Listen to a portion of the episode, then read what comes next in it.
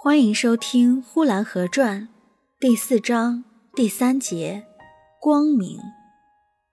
我家的院子是荒凉的，那边住了几个漏粉的，那边住了几个养猪的。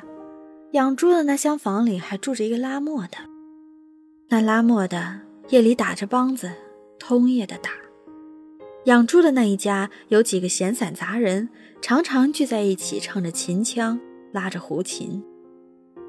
西南角上那漏粉的，则欢喜在晴天里边唱一个探五更。他们虽然是拉胡琴、打梆子、探五更，但并不是繁华的，并不是一直往前的，并不是因为他们看见了光明，亦或是希望着光明，这些都不是的。他们看不见什么是光明的，甚至于也根本不知道。就像太阳照在瞎子的头上，瞎子也看不见太阳，但瞎子却是实在的感觉到温暖了。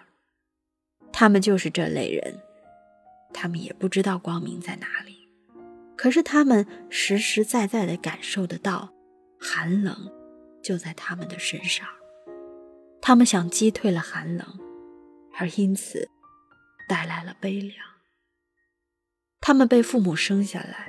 没有什么希望，只希望吃饱了，穿暖了，但也吃不饱，也穿不暖。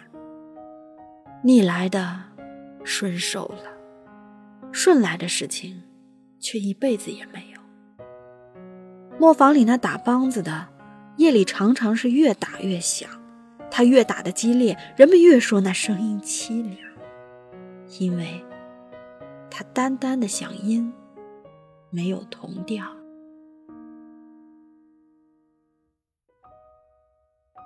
本集播讲完毕，谢谢收听。